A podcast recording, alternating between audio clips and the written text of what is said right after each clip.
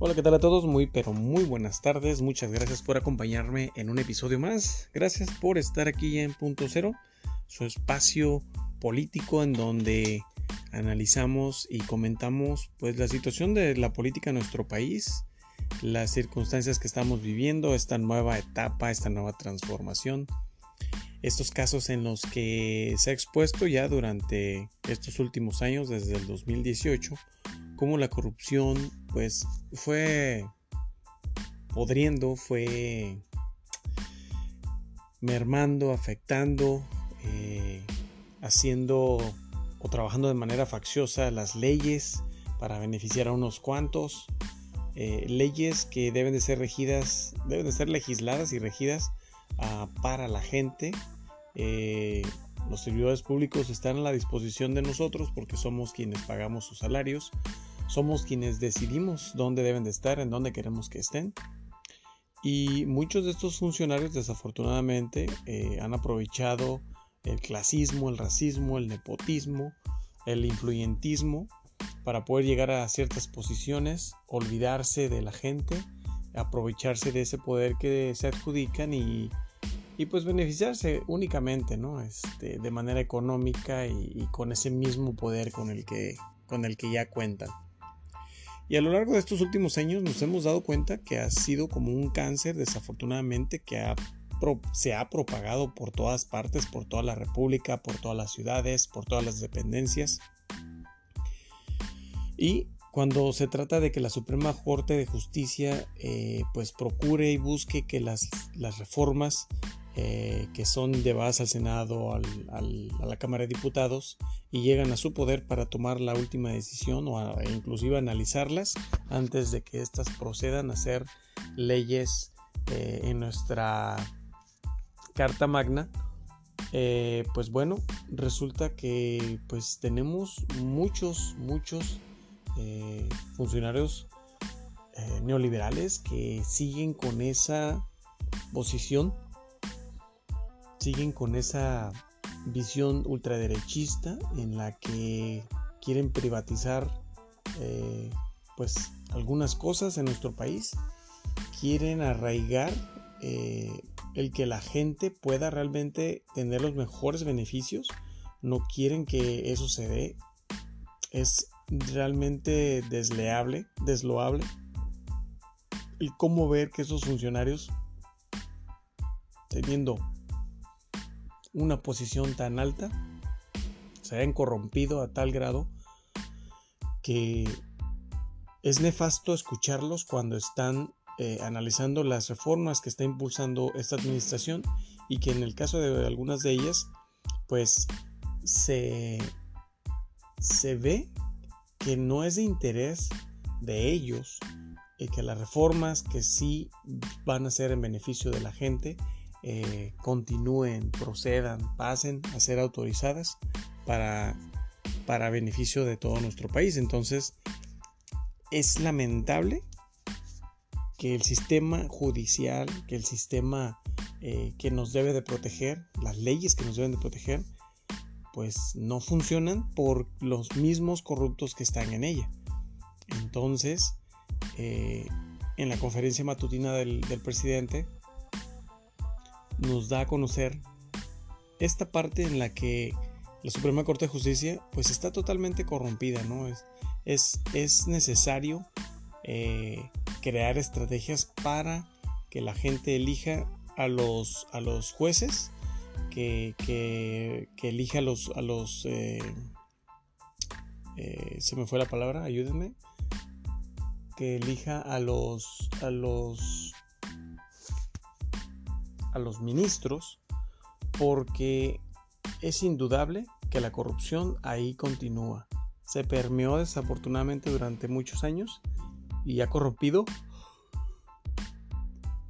todo, básicamente todo. Pero miren, quiero que escuchemos lo que el presidente nos comparte y entendamos pues qué tan profundo es el problema porque realmente las leyes no han beneficiado a nuestra sociedad. Y un ejemplo muy sencillo es cómo es posible que una persona pueda estar encerrada bajo cárcel preventiva durante más de 17 años sin haber tenido una sentencia. Eso es abuso de autoridad, eso es inmoral. ¿Cómo es posible que eso se dé en nuestro país? Entonces, creo que es algo que nunca debemos olvidar. Pero vamos a escuchar lo que el presidente nos comparte, ya que esta parte del Poder Judicial, este, pues, no, no, hay que, no hay mucho por dónde buscarle. Está totalmente podrido. No tiene remedio el Poder Judicial. Está podrido.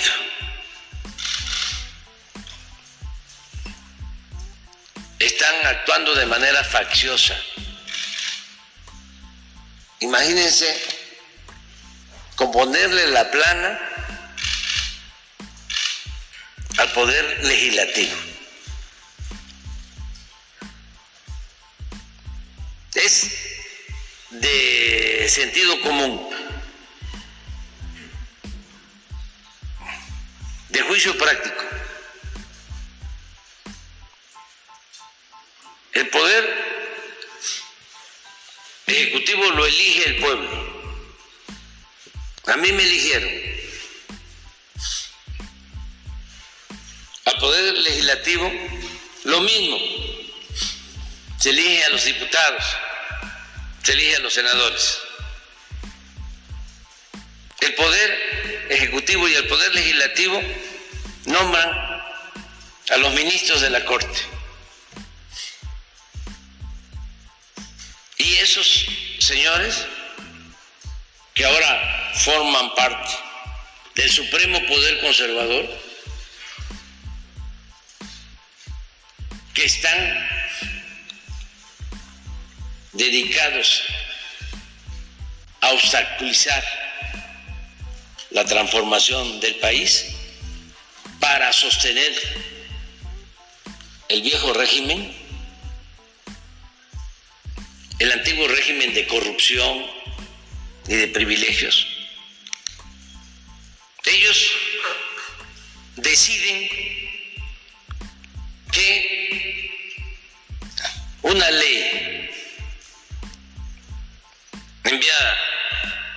Una iniciativa de ley enviada por el Ejecutivo, aprobada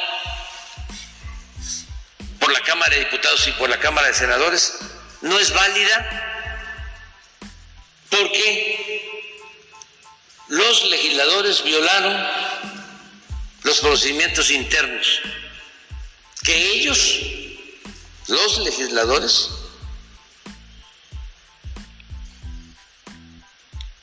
Eh, aprobados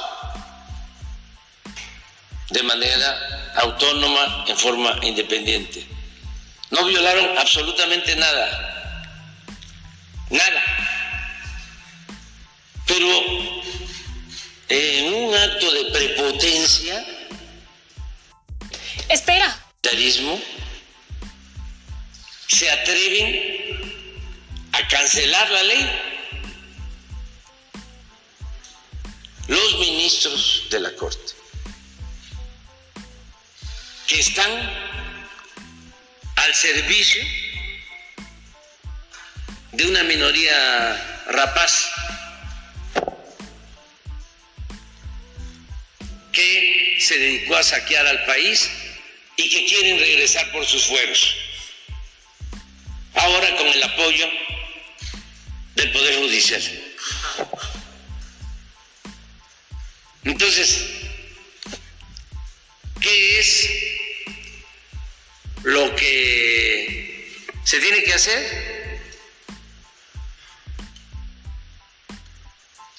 Pues, primero, que se tenga mayoría calificada en el Congreso para que se puedan hacer reformas a la Constitución. Porque la mayoría simple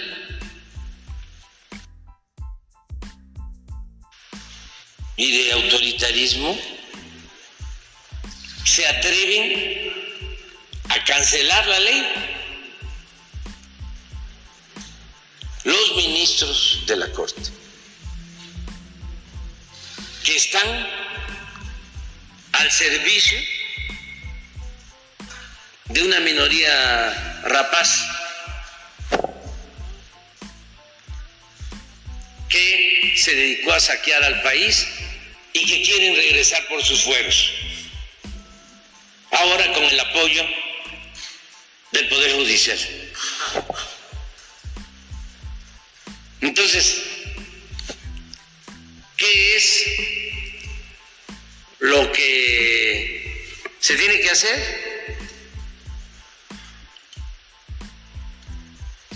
Pues, primero, que se tenga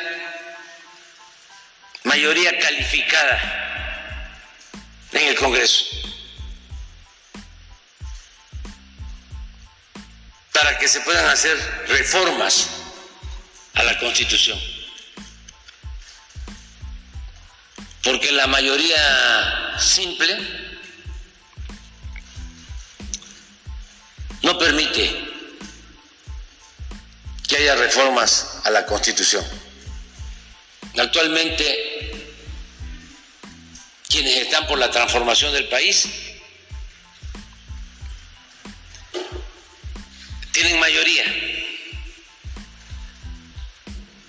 Cámara de Diputados y en la Cámara de Senadores,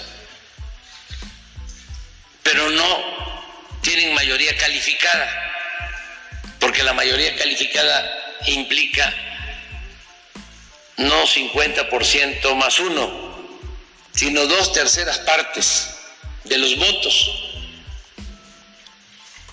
Y la constitución solo se reforma cuando se tiene esa mayoría calificada. De 500 diputados, son 300 de mayoría y 200 plurinominales. 500. Para poder reformar la Constitución se necesitan 334 hay que ir por los 334. La próxima elección. Para poder llevar a cabo reformas constitucionales. Ese es el plan C.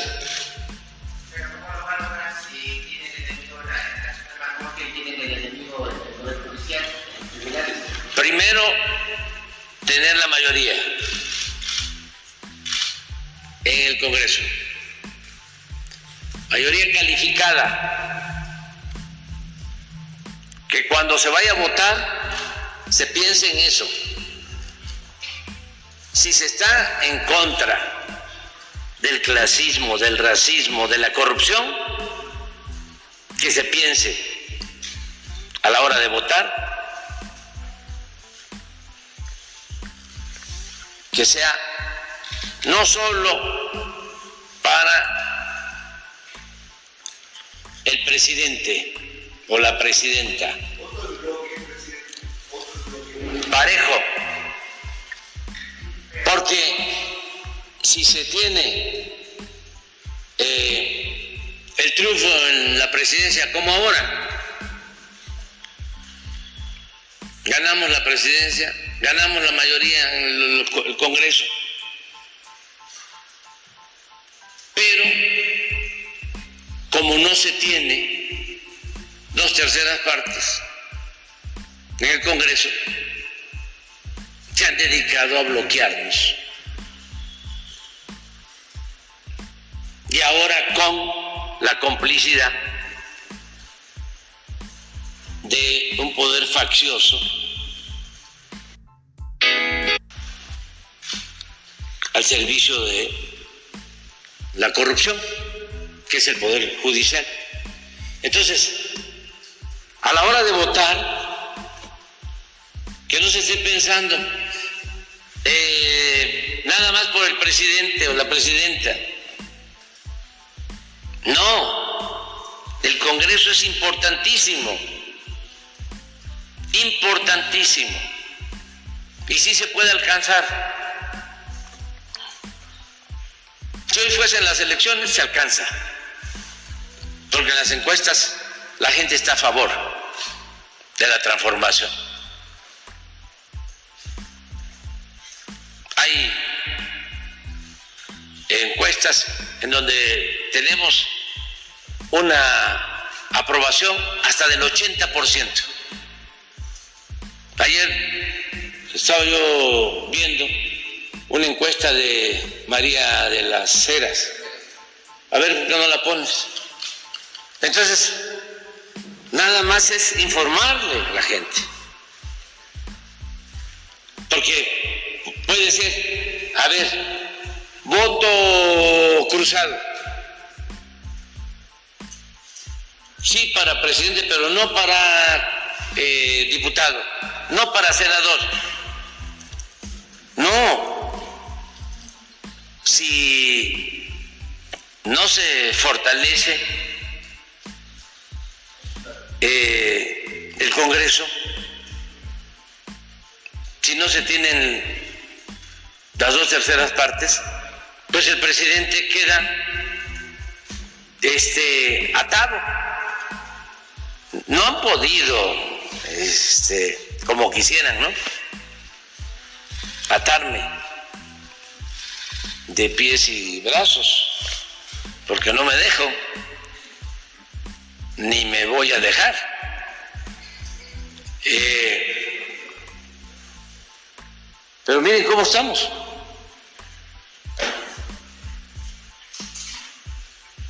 Y eso es lo que los tiene. Y por eso llegan a estos extremos de corregirle la plana a otro poder, un intervencionismo faccioso.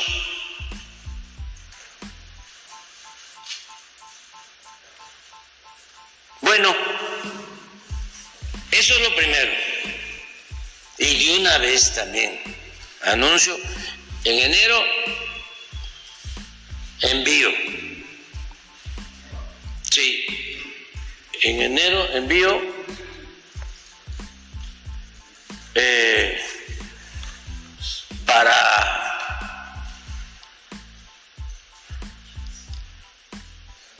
No, septiembre, septiembre, antes de que yo termine. Voy a enviar tres, cuando menos tres reformas hasta ahora pero vienen otras de sociales. Este, voy a enviar tres eh, reformas constitucionales. La del Poder Judicial, para que el pueblo elija a los ministros, como lo establecía la Constitución Liberal de 1857 en la época del presidente Juárez, que los ministros los elegía el pueblo.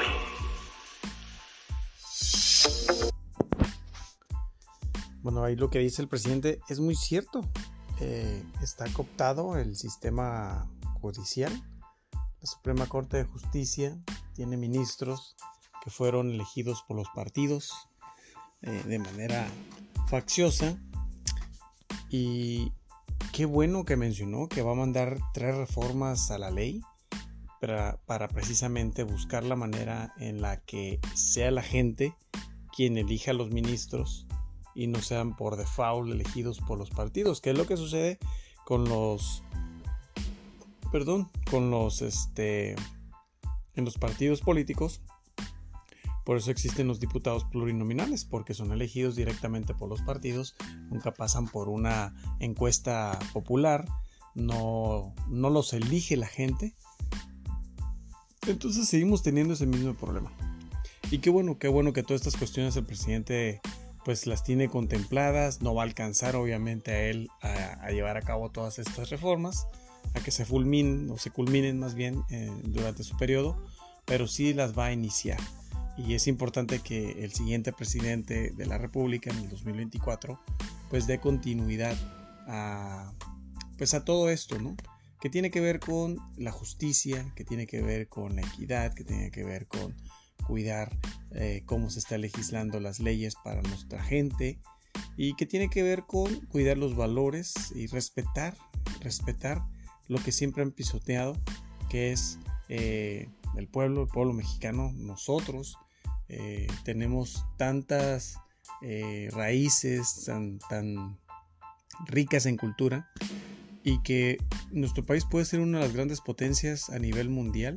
Sin embargo, por el neoliberalismo, por los intereses de unos cuantos, por trabajar de manera este, pues facciosa, eh, con empresas extranjeras, vender nuestros recursos, privatizar los recursos, no preocuparse por el bienestar de la gente, por las oportunidades, los estudios de los jóvenes, los emprendedores ser impulsados, los, los programas sociales, todo, todo eso que fue mermando y afectando a nuestra sociedad, a nuestro país, pues vemos ahora en una administración o en un presidente que está preocupado por eso, por hacer una conciencia, una, revolución en las conciencias, lograr que la gente esté más eh, políticamente hablando despierta, que ya lo estamos. Considero que ahora en la actualidad muchos, muchos no nos dejamos engañar tan fácilmente. Tenemos diferentes maneras de enterarnos de lo que está sucediendo y conocemos a esta lacra de la política que sigue buscando la manera de estar en el status quo, de quedarse en el poder, de usar sus influencias. Y pues bueno, ahí no la podemos llevar durante mucho tiempo hablando de lo mismo. Pero aquí lo importante es de que esta parte que juega el Poder Judicial, pues tiene que cambiar, tiene que erradicarse eh, ese influyentismo que existe, ese eh, pues racismo, ese clasismo y permitir que nuestro país sea un país más justo, que haya leyes justas, que haya leyes, que haya leyes que trabajen para, o que funcionen más bien para la justicia, eh, para todos y no solamente para unos cuantos. Bueno, yo agradezco su, su, atención, gracias por haberme acompañado en este episodio, espero que el tema haya sido de su interés, no se olviden de compartir, debatir, platicar. Y pues bueno, nos vamos a escuchar en el próximo episodio, cuídense mucho.